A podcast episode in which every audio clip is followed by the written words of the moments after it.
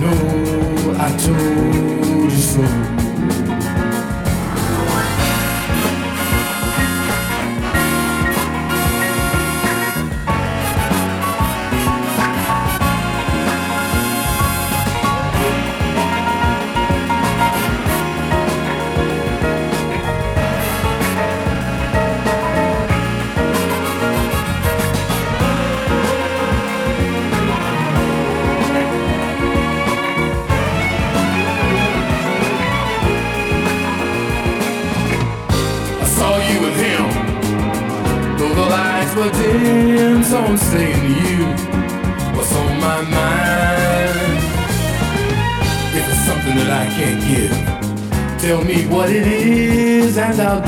For you.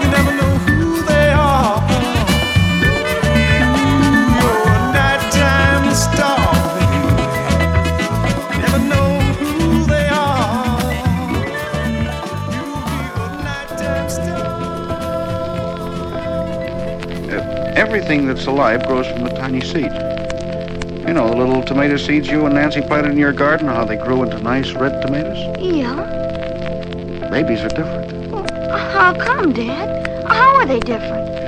Uh, well, it was like this.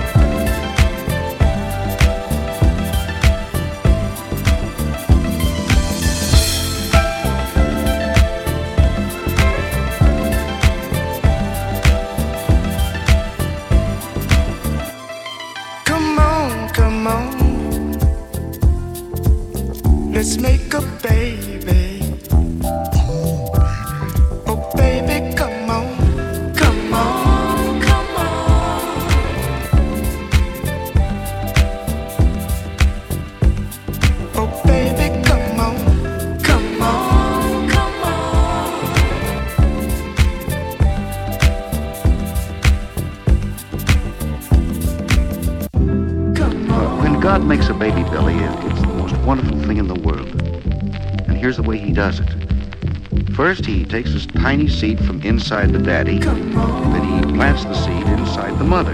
And then he breathes into it something that we call a soul. Soul? What's that? I never saw one, did I? No, son. We can't see the soul. But it's the most wonderful part of the new baby. Because when the baby grows up to be an old man and he dies, they bury his body in the ground. But his soul goes to heaven and lives with God forever. Forever and ever? That's right.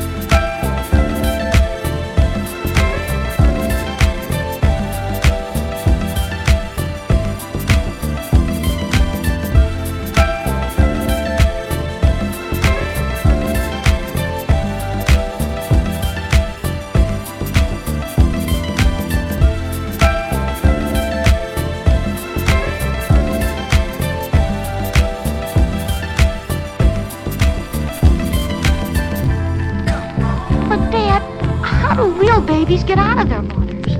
Well, God breathes a soul into it, it starts to grow.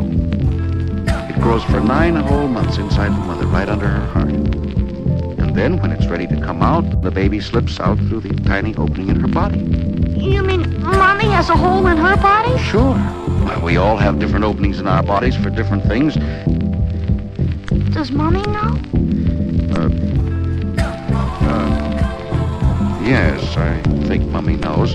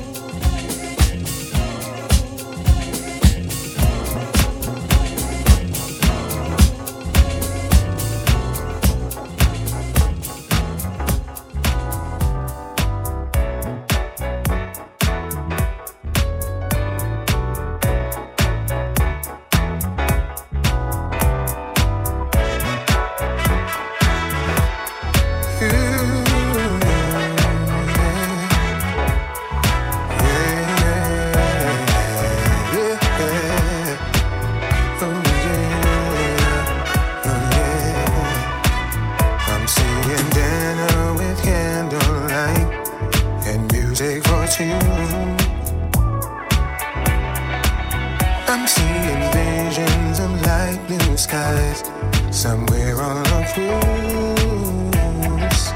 Yeah. Now any day, anywhere, say the word, I'll be there with you. Yeah. In summer, spring, winter, fall, just because you belong.